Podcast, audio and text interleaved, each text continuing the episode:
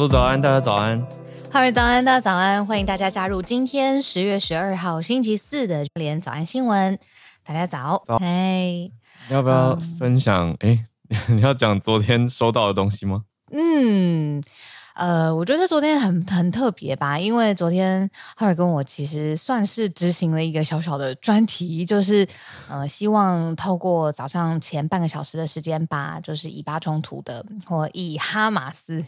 嗯，以色列哈马斯以哈冲突的整个事件整理清楚。那我其实下了节目之后，我都一直在想到底可以怎么样再把它讲得简单一点啊，嗯、或者是让台湾人更有感一点。我就一直往这个资讯的层面，一直有一点钻牛角尖。但是我觉得也蛮感动，也很感谢，就是也是早安新闻的听友，也是我的朋友，就寄了一封信给我。这封信整个改变了我在看待这件事情的一个角度，嗯、然后我也觉得很特别，所以今天想要透过这个机会跟早安新闻的大家分享这一封信呢，是美国湾区一间学校他主动寄给学生家长的。很特别吧？在这个以哈冲突爆发的这个周末呢，刚刚过去的周一，然后这个学生的家长就收到校方写来的一封信。这封信呢，它不是在梳理，不是像新闻资讯整理一样在说，呃，周末发生什么什么事情，然后现在最新的呃动态啊，updates 是什么？他是希望呢，不好意思，他是希望大家可以。知道，就是说，嗯，大家讨论国际事务的时候，很多人是用比较抽象、比较理论的方式来思考，像是我们也是，我到现在也都还是。但是他在这封信当中呢，校方说，其实这是一件很奢侈的事情，嗯，因为呢，对于这个呃学校，它的这个 community，就是有一些学生跟学生延伸出来的亲朋好友，还有这个区域来说，其实正在发生的事情是很个人的，因为他们可能就真的。因为这样子的冲突，丧失了自己的亲人的生命，嗯，所以校方他说，他在这封信当中，他要求收到信的人在讨论全球事务的时候保持同情心，而且呢，他说希望呢这个深思熟虑的态度是要一直维持的，就是你在讨论在校园或任何地方讨论这样的事情的时候，然后他还。告诉就是家长们，如果你有年纪比较大的小孩子，他已经知道说哇，世界上面发生了又好像战争，然后又很像很极端的事情的时候，嗯、如果小孩子主动找你讨论说，哎，为什么又发生了什么事情？然后或者是到底怎样算是犯罪，怎样算是暴力？战争到底是在干嘛？如果家长们想要跟小孩讨论，或者是就算你没有想要哦，你小孩主动来找你了，那你怎么办？那校方他就写了一封，呃，算是帮大家整理出来的一个，呃，我我会用资料库来形容他吧，就是他把在国际社会上面去研究怎么跟小孩子谈，呃，比如说战争的本质是什么，然后呃，冲突他怎么定义它，然后在心智在战争的时候会发生什么样的变化，他把这一列呃一系列的心理上面的资源全部整理好，让。家长好像有一个参考书，或者是让家长知道怎么办，可以跟小孩子开始谈。嗯，呃，以色列哈马斯发生了什么样的事情？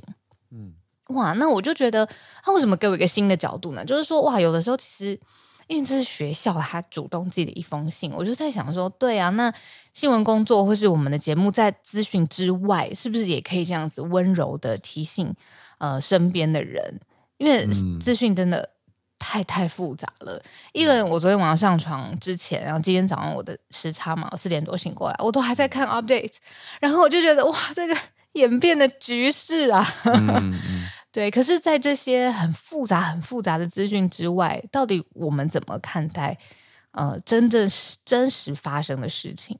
啊、我我觉得这是一个对于我工作上面的一个新的思考，然后所以我就把整篇信，而他的信还很温柔，很棒，然后我把它翻译出来，那我也分享到早安新闻的社团，也分享到我自己的社群当中。哦，我我觉得执笔写这封信的老师很不容易，就是 你知道这么这么在这样子的一个嗯。就是大家怎么拿捏并不容易的一个时刻，他还要当一个比大家更温柔的角色，他才有办法写完这封信给给给这些家长们。嗯，对啊，信里面我觉得他写的最好的一点呢、啊，是他提醒家长，提醒收到信的所有大家，因为家长也会跟孩子沟通嘛。他说他希望要把你对全球政治或政治团体或者是激进组织好了，就直接这样讲。你对激进组织或政府的作为有意见是一回事情，但是你对待个人的方式，这两者要分开来。他说这不仅是可能，而且是必要分开的。他说呢，我们可以。呃，对受伤的民众表达同情，同时也可以谴责实施暴力的政府跟团体，因为同一个时间可能不只有一个面向是真实的，超过一个面向以上的事情是真的。这个我们也够理解，也够有能力去知道，其实我们有同理心是可以多方面产生的。那我就觉得在这很时刻真的很不容易去写这一封信，去提醒家长们。嗯。我还没有，我没有，我还没看到。可是因为演算法，反正我还我这边的社群还没有浮出来，我惊讶。我想说，哎、欸，这个听起来这么这么重大的东西。对，那我们刚好五分钟社群挑战时间也到了，那就邀请大家跟我一起到小鹿的社群，或者是我们全球串联早安新闻的社团，可以来看看小鹿做的整理。嗯、我觉得也会是也是各位家长的一个明灯，可以做一个参考。对啊。那我们今天就因为五分钟社群挑战，没错，嗯，一转眼就到了。那我们就来盘点今天的四个国际新闻题目了。好的，好，我们今天把眼光移向世界的其他地方哦，因为昨天做了比较长的篇幅谈以巴，那我们今天就来看到其他地方的消息，包括第一题是诶间谍啊，美军的间谍，嗯、那当然讲的是中共的间谍，嗯、对，是一个华裔的士官，他认罪了。呃，他做了什么事情呢？他的认罪内容是说，他接受贿赂、泄露演习计划等等的这些军事机密给了中共。嗯嗯，那第二题也是跟中共有关系，是一位澳洲的华裔记者，他叫做陈磊，就是嗯，这个叫贝磊，哎，不对，这个草字头的雷啦。嗯嗯啊，陈磊他。被释放了。那北京的说法是说要来推动中澳关系持续改善发展。哎，可是前面为什么他会被逮捕？那这个过程是发生什么事情？嗯，中间经过了几年，我们也可以来呃整理一下。那第三题则是德国的地方选举，嗯，可以显现出说德国对于移民政策变成这次选举很大的一个重要看点。大家也在看，说德国的移民政策是不是越来越强硬了呢？那它在欧洲当中又代表了什么样的意义？最后则是 Booking.com 在日本被业者集体提告，这发生什么事情？这个我我自己还蛮常在用的一个订房网站，对，对，我不知道大家有没有常用啊？只是它在全球绝对算是前几大的订房网，它竟然被爆发说它在全球层层级有欠款，那日本的业者为什么要告他呢？我们来了解一下。好，我们先从美国抓中国间谍开始讲起吧。好啊，也可以问问看大家觉得，到底这样重要的军事情报机密到底值多少钱？因为你如果心中跟着我一起想这个数字的话，那你听到实际数字的话，嗯、应该会觉得嗯有点便宜。我以为要这个要要没有没有个一千也要五百万吧台币，结果。嗯，分了 十十四次汇给一个才二十六岁、非常非常年轻的，像是我们刚才说的这个华裔的士官，他的英译的名字叫赵文恒，他拿了十四次中共的钱，十四次钱加起来多少呢？才四十七万台币，快四十八万这样子。总额就是一万多美元啦。那他做什么事情呢？他秘密收集这些呃海军，美国的海军哦，不对外公开的这些敏感的资讯，有包括他怎么训练啦，在哪里发生演习啦，重要的设施在哪里的情报，然后还有包括治安。那哇，这看起来是很重要的事情。那我比较压抑的事情是，对中国来说，这好便宜呀，啊！他花了四十快八万，四十八万台币，然后便宜到我不相信。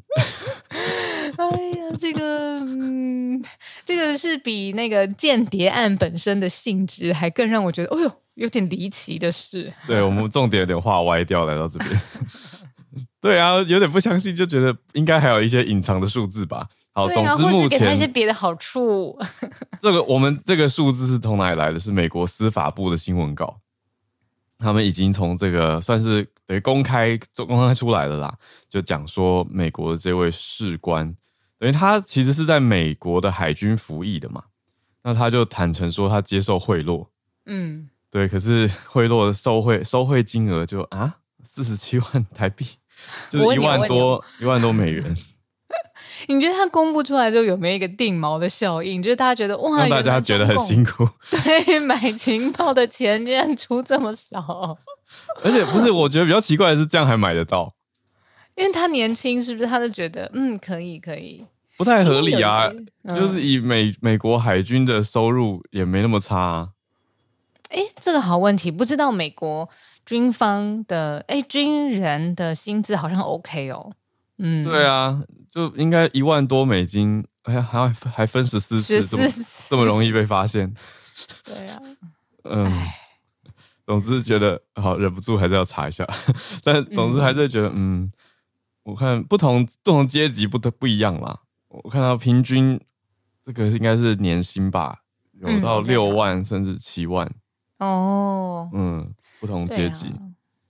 所以你看，他收这个大概你说一万多美元，对啊，他占台币四十八万多，但是他要面临现在六分之一或七分之一的年薪哦，对，六分之一的年薪。嗯、可是因为整件事情已经变康了嘛，而且调查他也认罪了，嗯、那所以他现在要面临最高二十年的刑期，包括了共谋罪是五年，受贿罪十五年。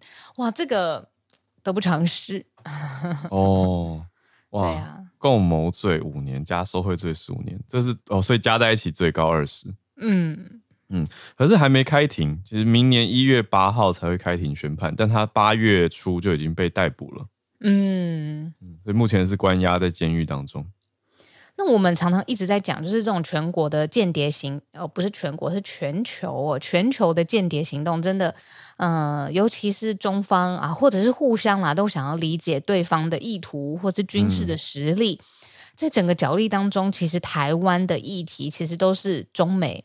互相想要刺探情报机密的重点哦，就是我们讲了这么多次，比如说谁发现了什么，或者啊美方的 move、中方的 move，然后其实他们有一个交集，就是都想要知道，就是关于台湾相关的机密，对方是怎么想的。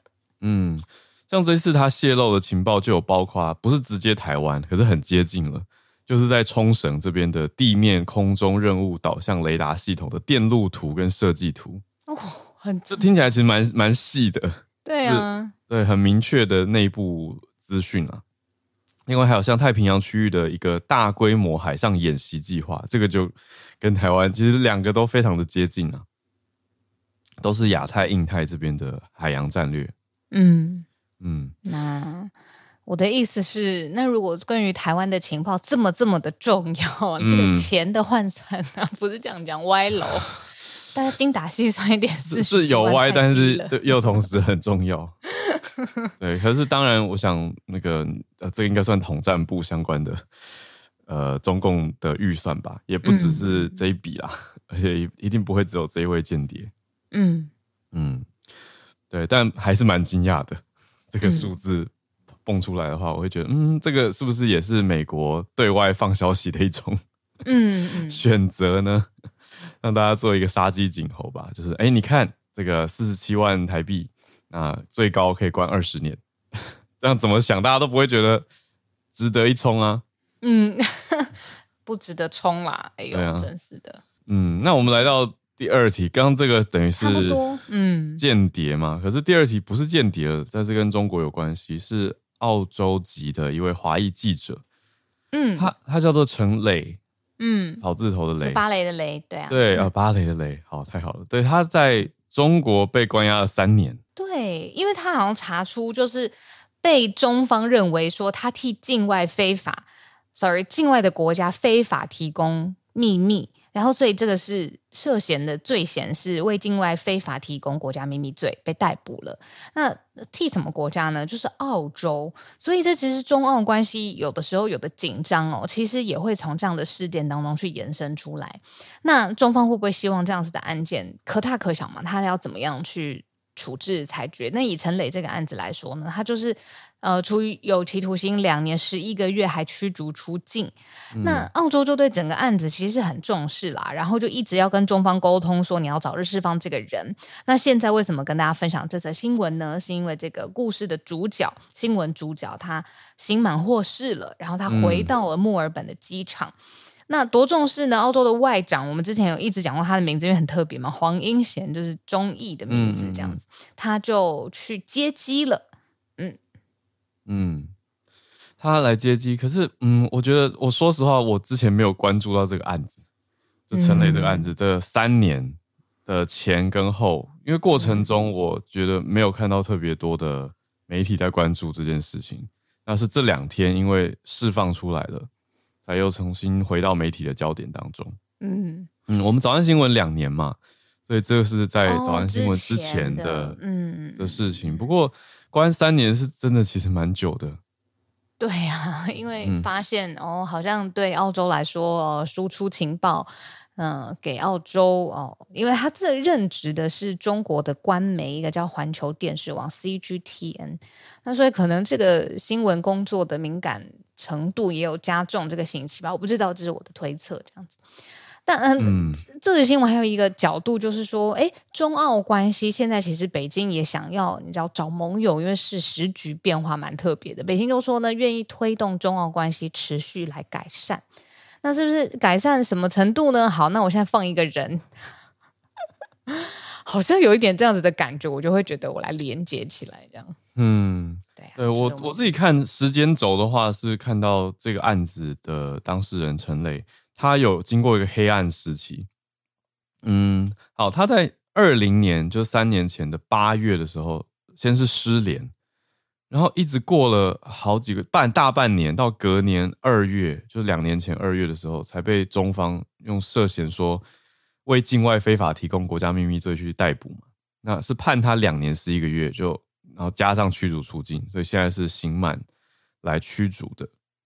可是中国国家安全部在释放之后又通报，就是这两天才讲说，他当年五月就已经被境外机构人员攀拉了，意思是说已经被被找上了，那还非法的把他工作里面的国家秘密内容用手机去提供给境外的机构。那澳洲方面当然是一直在，嗯，现在的说法上是一直在积极的寻求中国早日释放。那可是现在他没有没有早日，他现在就是时间因为刑满的，所以才释放回去。嗯嗯，对啊，那那就觉得中间有一个真空的感觉。那你看两则其实都有一点像是，哎，我把这个情报或秘密收集起来，然后嗯交给雇主。可是第二则新闻更有这个外交上面的，你说关系要维护啊，或是考量嗯中澳关系这一个这一层。嗯嗯，北京的态度哦，是这一则新闻，我觉得哎很特别，我会划重点的地方。嗯嗯嗯，嗯对啊，就是大家在问这个案子，可是中国外交部的回应是说，哎，我们来推动两国关系改善。对对，有一种不不那么直接的回应这个案子，而是在讲两边的关系。嗯，对。那同时还有一位澳洲籍的华裔作家，他叫做杨恒军，他还是、嗯、也是算在同时期。被指控间谍罪，那被中国关押三年，到现在没有进一步消息，就是在那个真空当中。嗯，因为之前 Charlotte 也在我们节目上面分享嘛，以中国来说，他的这个法治啊、判断的过程啊，不是透明的，所以他到底为什么？哎，这是三年，那是五年，为什么这个提早放？其实外界也不会有管道直接的知道为什么被做成这样子的决定。嗯。所以两个，虽然这个是嗯承认中国官媒的记者，但他也是遭到类似间谍罪的对待嘛。嗯，对啊，就刚好前两题变成一种对应。对，没错。嗯，那我们来到嗯欧洲，嗯、看到德国地方选举，又是一个非常不一样的题目了。我有点讶异耶，在讲这个德国的选举，嗯、还有他因为移民的政策。造成很大的激烈的分化，甚至是诶支持度的转变。之前可以跟大家分享一个数据，嗯，这个数据呢是就是到底有多少人去欧洲申请庇护或者是移民。哦，从二零一九年开始呢，在欧盟去欧盟申请庇护的人数呢，增加了快四成。那去年呢是逼近一百万人，嗯、其中呢四分之一的申请是在德国，就是想要在德国申呃这个受到庇护，比例这样子，嗯，嗯很高的比例是德国现在是人均申请率最高的国家，这样。嗯，那呃。德国当时有主动对于就是乌俄战争，呃，他当时有替一百万名的乌克兰提供庇护，乌克兰人，嗯，然后这样子的政策呢，其实就造成了在德国面临很多的经济上面的压力，甚至是能源上面的压力，那民间就出现了民怨，然后甚至是变成一个引爆点。怎么说呢？现在是执政党，呃，执政。总理我没有说是肖兹嘛，那他的这个执政联盟主要有三个政党哦，包括了、嗯、呃社会民主党、绿党还有自由民主党，全部都失去了民心的支持。那明星现在支持什么呢？变成一个极右派的反移民的政党。嗯，我记得我们提过这个 AFD，、嗯、就是 Alternative for Germany，叫、啊、德国另类选择党。嗯，没错没错，呃。所以现在变成说，呃，对于执政联盟来说，其实造成了很大的挫折，甚至是压力。那反映在什么呢？嗯、就是现在十月八号，哎，已经过去了。十月八号呢，就是在呃面积最大的，嗯呃这个巴伐利亚邦，然后还有西部的黑森邦有一个地方选举，嗯、那就视为就是说，到底呃这个执政联盟现在还有多少？呃，支持度的一个期中考，那结果就发现说，哇，大家真的心都已经到了另外一个去支持不要再让移民进来德国的这个政党当中。对，所以移民变成了这次政党大家看到很大的一个关键议题，那也变成 AFD 它作为一个另类选择党，也很大胆的吧，就是提出了说我们要反移民。那减少就是要把门关起来，不要让不要接受这么多的庇护者。那，哎、你看从这个地方选举，尤其又是面积最大，巴伐利亚在哪里呢？巴伐利亚就是比较有名的城市是慕尼黑，在德国东南边很大的一个邦嘛。那在这些地方反映出来的地方选举，就让大家知道说，我看到不止一个民调，像是德国比较有名的媒体 Bild 画报。他就引了一个民调机构叫做 Infratest 啊、DIMAP，里面就说八成的选民是说要来改变移民政策。那有另外一个民调机构叫做 c v e c v e 是说八成六的德国人都担心移民的问题。去年是百分之六十七哦，六成七，今年高涨到百分之八十六，将近九成的德国人接受民调的德国人，他们说很担心移民过多。所以再再显示出说，哎，这次真的是不是收太多移民了呢？就对于这个社会的容纳度来说，大家有点觉得太多了，还是说他是反对党这个反移民的政党在带起的一个议题？我觉得也是一个很大的重点，因为光是一五一六欧洲移民危机那个时候，德国也是面临到很大一波冲击啊，也是对当时梅克尔总理来说，很多人在批判的一个。嗯，议题吧，因为那个时候梅克尔他就是比较开放的政策嘛，他就说：“哎，我们德国要扛住，要欢迎这些移民。”当时德国人还送鲜花，还有捐款呢，来帮助逃离中东战火跟贫困的这些庇护者。可是现在转眼离一八呃离一五年已经八年过去了，那现在你说，哎，这两年特别去年收了这么多乌克兰人，嗯，可是现在大家的反应却从地方选举投票。呈现的出来，嗯、不要很大的变化。嗯，好，我们今天来到今天最后一题，也就是，哎，我昨天在看到这个时候，我想法也跟浩尔一样，就是哇。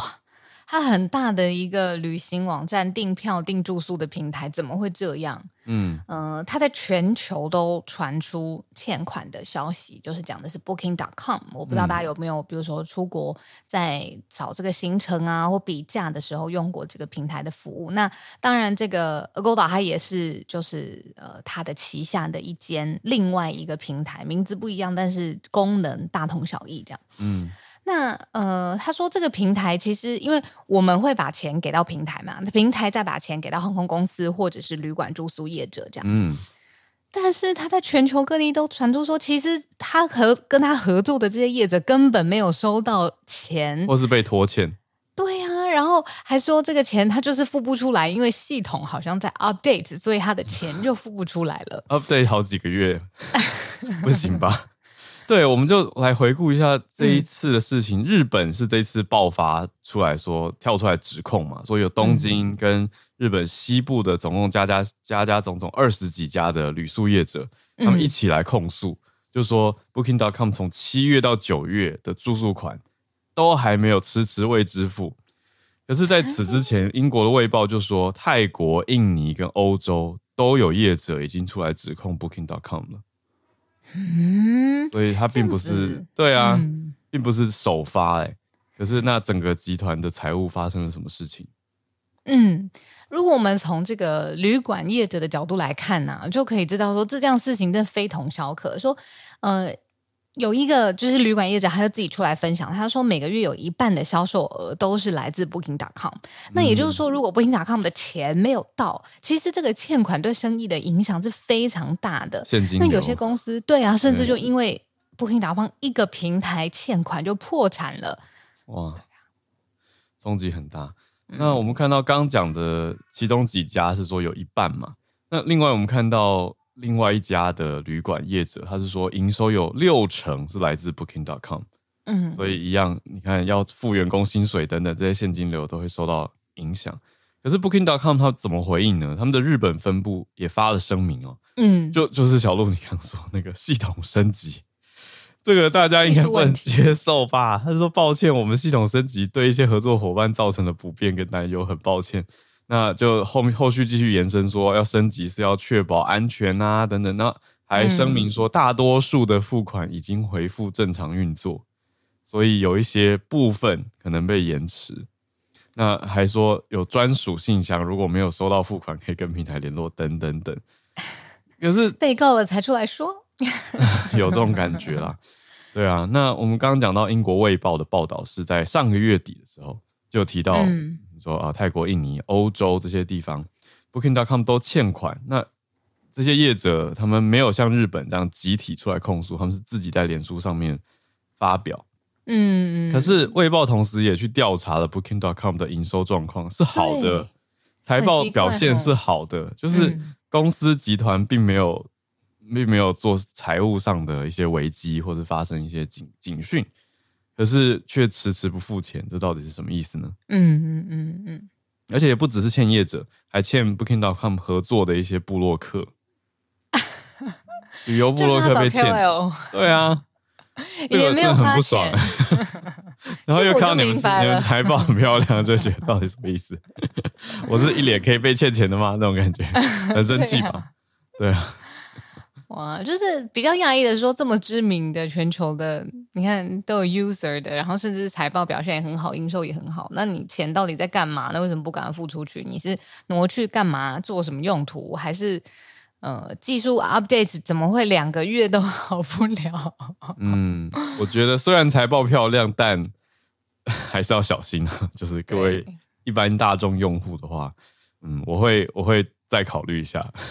那你之后会去订别的吗？就别应该会哦，真的，嗯，就近期会先再再观望一下，或是如果单价没有很高的话 就没关系。哎，就是这这这是个消息啦，让大家知道这件事情。好，那我今天的时间接下来就交给浩尔了，嗯、然后我们我们晚点见，对不对？对我们晚点见，对啊，嗯，好。那我们就来进全球串联，串联的邀请几位听友。我们刚刚讲完日本，马上就跟东京的听友连线。所以今天选到的题目不是旅宿业，对，不是旅宿业。早安，早安。然后我想要先小小分享一下，我觉得遇到一年没有见的日本朋友，认识日本人但，他中文很好。然后说，嗯，可是我好像没有跟你不常见面的感觉，因为其实我有在听早安新闻的瞬间，我吓到了，所以。就是我的日本朋友，他也是早安新闻的听友，这样子。哇对呀、啊，他是自学中文，但是他的中文非常非常的好。他自学的像是英文、中文，还有现在他在学西班牙文。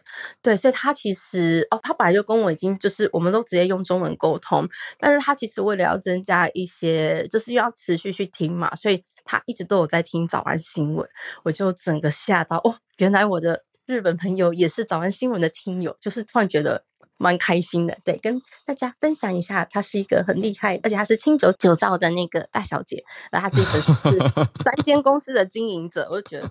嗯，果然聪明的、努力的天才也会听早安新闻，我觉得蛮开心的。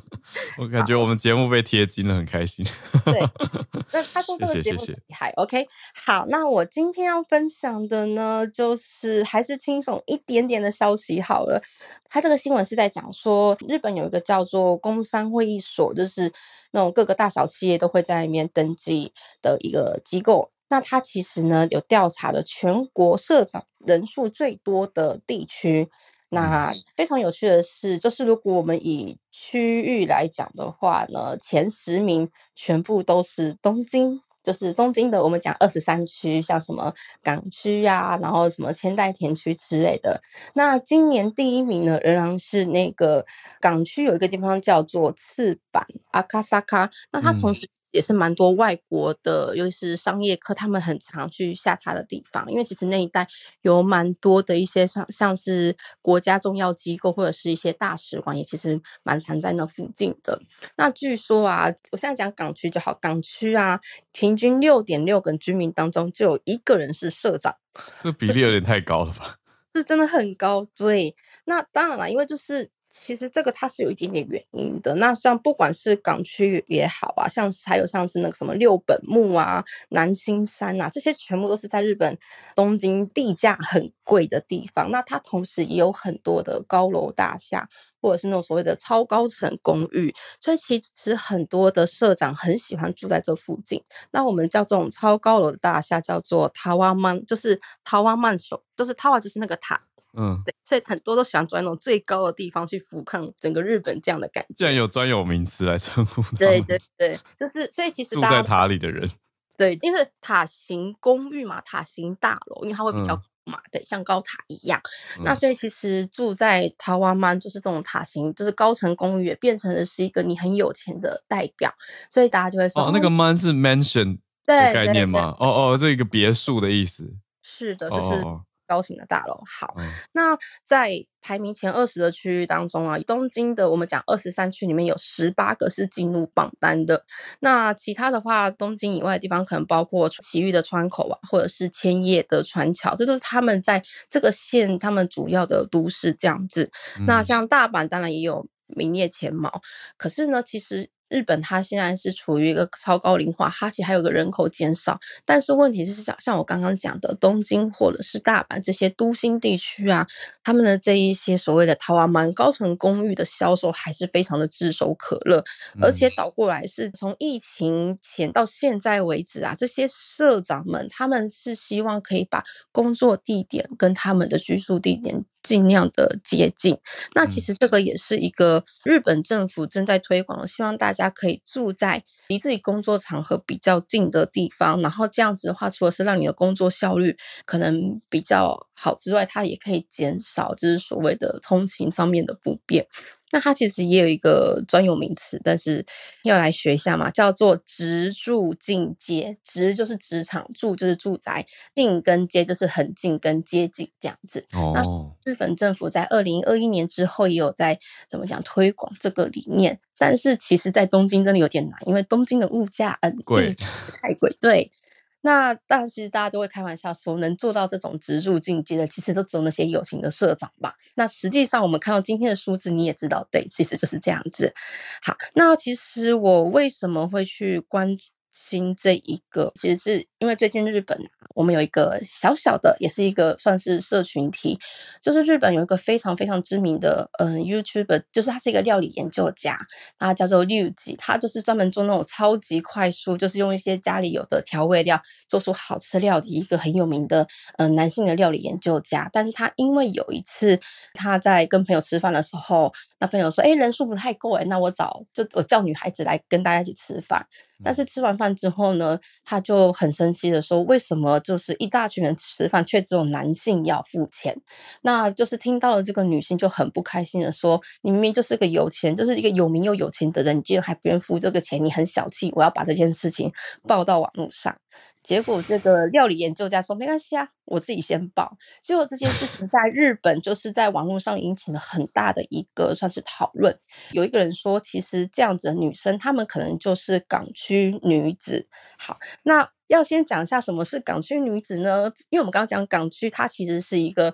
嗯，很多有钱人住的地方嘛，但是港区女子并不住在港区。嗯、那其实有一点贬义啦，他就是说一些可能想要、嗯、怎么讲，蹭饭吃，来蹭这个社交圈的关系，对，蹭饭或是蹭男友，或是那是一个类似一点赚钱的方法。我们台湾有人说这个就不是那种什么高级的，就是饭局妹之类的，然后他们其实都住在非。东京圈，然后可能就把自己打扮的就是非常漂亮，然后就会去这样子的宴会，假装自己很厉害，然后会拍很多完美照这样子。那这件事情，即便到了现在，这个已经在日本烧了就是一两个礼拜，这个这是一个非常热议的话题。嗯、这一些女生，我们有些人会说她们很拜金呐，但是这个话题实在是。太多，但是我也因为这个原因，刚好就不小心看到了这个新闻，然后我才发现，其实，在港区的港区真的住很多社长，对，很多的社长，对啊。那其实这除了这个以外，我们还。就是可能去知道一个原因，就是因为我其实一直都有在跟大家分享，有可能就是像之前讲的 JA，就是那种可能一些比较我们讲的嘛，二级或是三线城市，他们面临着老龄人口高龄化，还有就是人口不足，就是年轻人口外移的情况之下，日本的不管是大阪或东京的人口其实是逐年在增长的。嗯、那越越便利的、越方便的地方，越容易。聚集人群嘛，所以其实从这个资料，其实你也可很明显的看到，说真的，大家其实真的是比较倾向往所谓的市中心或是最热闹的地方聚集。但是呢，我最近去北海道的时候，我刚好跟一些算是比较属于新一代的创业嘛，就是属于那种什么新创产业的一些社长们聊天的时候，他们说，其实现在日本有一些社长，就是除了住在那种高楼大厦的年轻社长以外，另外还有一个倾向是，大家现在喜欢有种叫做多据点生活，因为很多人他是不用一直去公司的，所以他是习惯他可以可能他在东京，他在京都。甚至他在镰仓都有一个据点，他可以就是到处移动居住。那这些社长他们有一部分的呢也倾向到北海道，住在北海道，但他可以指挥东京的员工。就是这是一个在新创产业，尤其是你不用去。公司工作这些新创产业的一个新的趋势，那我当时听到的时候觉得很有趣，而且甚至是我我聊天的这个其中一个社长啊，他就是专门做所谓的算是订阅付费制，就是说他在全国有一两百个据点，那就是如果说你加入会员的话，你可以每个月自由选择你要住在哪个地方，就是类似，哦、但是他是这个类型的服务，对，但是他就是给这些会员们。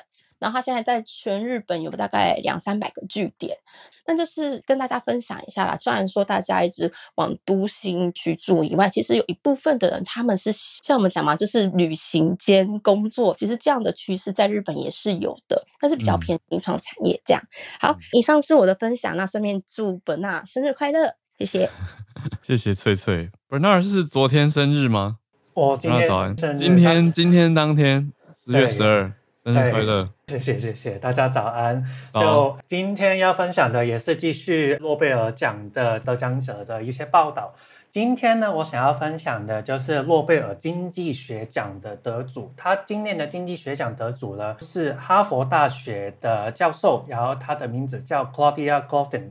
他现在七十七岁，然后从一九八九年的时候，他是。第一位获得哈佛大学经济系的终身教职的女性，她一九九零年的时候就一直开始对于美国女性的经济史，然后就做了一些研究。然后她呢，一直从当时候到现在，一直都是长期在研究女性的劳动力，然后收入方面的性别差距，然后一些教育的议题上面做一些做一些分析。其实她做了很多的研究，她的研究。对于很多政策上面，他其实做了很多基础，然后让更多的人知道里面一些不平等的事情。这样子，我分享一些他的研究好了。他之前有提供了一个做了两百多年来女性投入劳动市场一些收入状况的记录，然后就看到说，其实世界只有一半的女性呢是带薪工作的，然后男性呢其实带薪工作的其实有到八十趴。出现的。所以我们就看到，从以前到现在，一直男女工作上面其实一直还是。还是有差别的，女性的平权这件事情还是一直在努力当中。他有另外一些研究，比方说避孕药在女性的入学方面有做了一些作用，让女性方面让他们能够在工作上面能够控制生理期以及管理自己的身体上面，让他们有更多的时间，有更多的专注力在工作上面去。然后他不单单只用美国市场，然后也做了很多不同的国家的方式，所以他。让整个宏观对于女女性的这这经济学来讲呢，就做了很大的贡献。这一次呢，他为什么这个呃哈佛大学的教授呢拿到经济学奖也是另外一个重点呢？因为其实诺贝尔奖呢拿到经济学奖的女性呢真的是少之又少的。她是、嗯、其实她是第三位那女性拿到了诺贝尔奖的经济学的得主。然后之前的两位女性呢，其实是。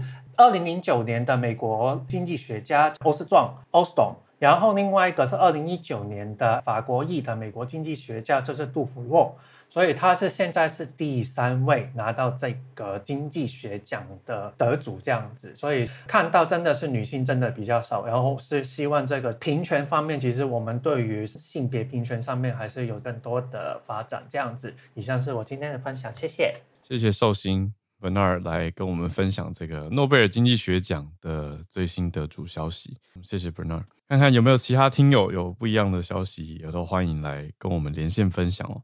我们之前提的这个录音加入的方式，也都还是开放这个选项啊。但是从我们公布消息到现在，参与的听友好像还没有很多，所以还是欢迎大家可以来跟我们来分享你所关注的消息。好。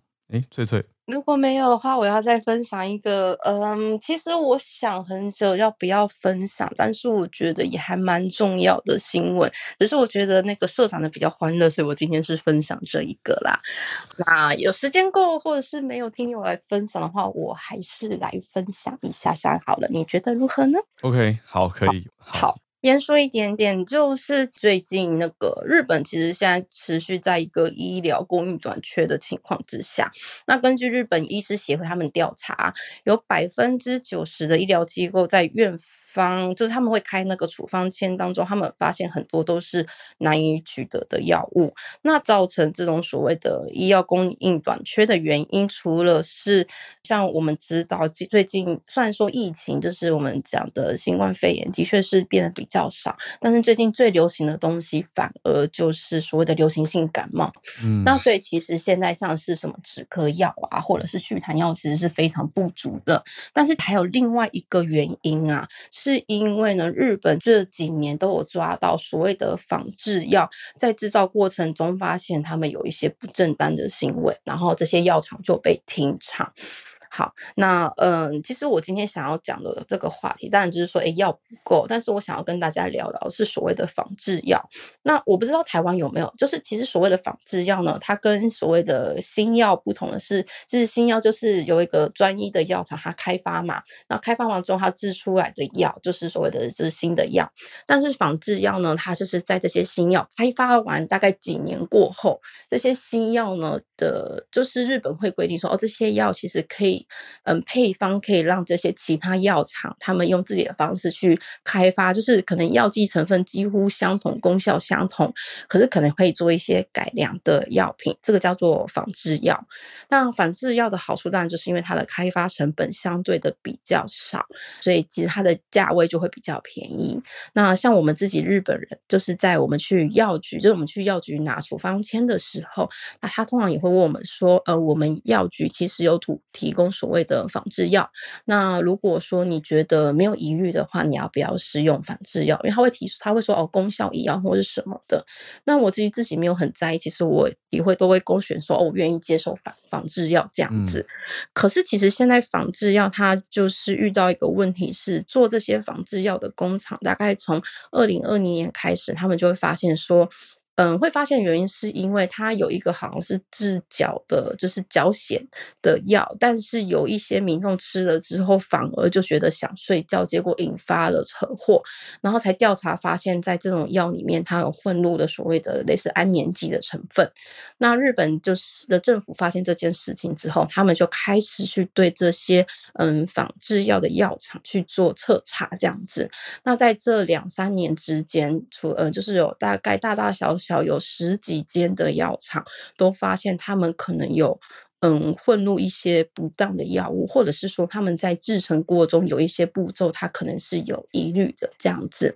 那当然一般会受到一些行政处分，像是罚钱啊，或是行政指导以外，甚至有一些制仿制药的大厂也因为这样子直接关闭。对，那其实这个也是导致于现在日本的药品不足的原因之一。这算是我看到。因为我觉得它还可以继续向下挖，包括为什么，嗯，这些仿制药的工厂为什么要混入其他的药物，一定有一些原因嘛。其实我原本想要再深究，不过我觉得今天刚刚好可以来，就是跟大家讲一下。那我顺带一提哦，就是其实目前虽然说日本医师协会也建议大家可以积极推广仿制药的使用，可是也因为最近这一波仿制药的风波，反而对让大家对于仿制药有所疑虑。但是像是我刚刚。讲的止咳药啊，或是化痰，还有退烧药，现在不足的确是一个问题。那我现在讲这些药物都是属于处方签药物，跟我们一般在市面上药局我们可以自行购买的药物是不太一样的。嗯、好，那最后就是顺带一提，就是刚刚讲的这些嗯医疗机构啊，大概有两千七百家，里面有一。办的医疗机构说，他们订货之后，他们还没有办法拿到货，这是一个日本目前医疗的窘境。嗯、好，缺药，对，缺药。那以上就是我的分享。谢谢翠翠。对，我刚才瞬间去查一下，哎，台湾这边我们有讲仿制药的，那也有另外一个大家可能也听过的名称，叫做学名药，是同一个东西，就是对仿制药的不同名称，它的英文就是 generic drug。那整体价格是比较低的嘛，低于原厂药或者另外一个名称叫专利药啊，就是 patented drug。两者相比，哎、我觉得学名药听起来就好像好像比较好的感觉啊，可是它其实是同一个东西，就学名药跟仿制药是简单说比较便宜可以取得疗效的药物。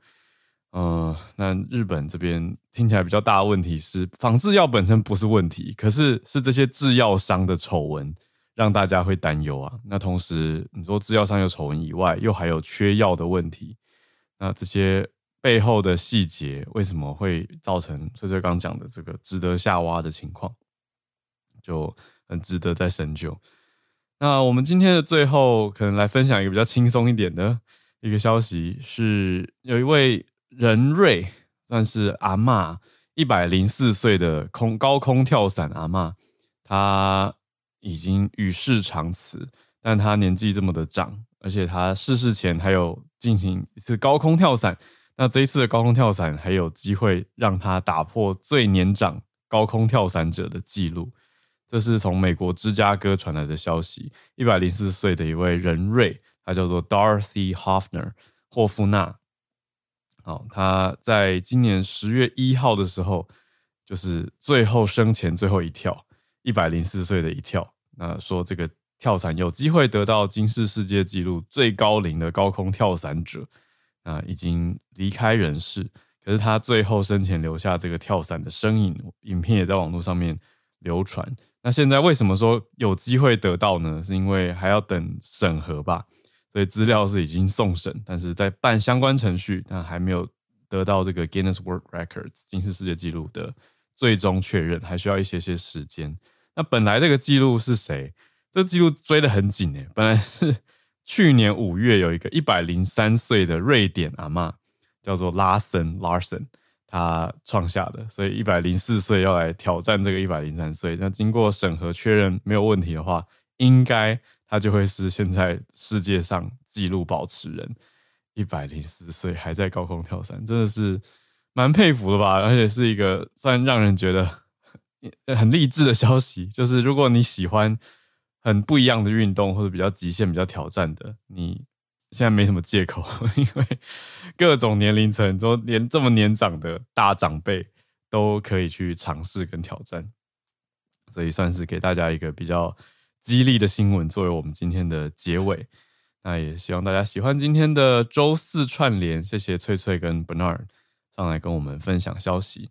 我们明天礼拜五会是照常的一次串联，应该应该是哈，好，对，照常一次串联，呃，默默的跟 制作人寻求确认，应该是啊，因为我们今天下午跟小鹿我们会做一个继续卖关子好了，是是是，好，对，明天早上八点我们照常串联，但今天傍晚我还蛮期待的。要访问一个我从小就看他表演的一个大师，让大家猜一下好了。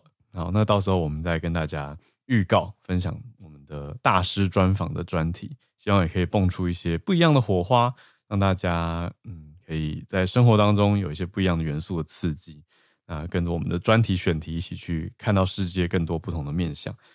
呃，最近也预告一下，我们应该有一些听友有已经在社群媒体上面看到我跟小鹿有转发我们新拍完的照片。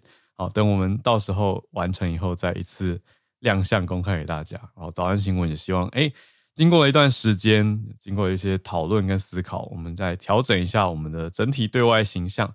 那节目的制作当然也一直希望大家可以给我们更多不同的回馈跟想法，还有建议。我们到时候再一起公布给大家，再帮我们多多分享，希望可以再增加更多的听友加入收听的行列。总之，非常的感谢，那谢谢大家。连假回来的第二天，很快，你看，明天是礼拜五了，那我们就明天早上八点再跟大家空中串联，我们明天见，大家拜拜。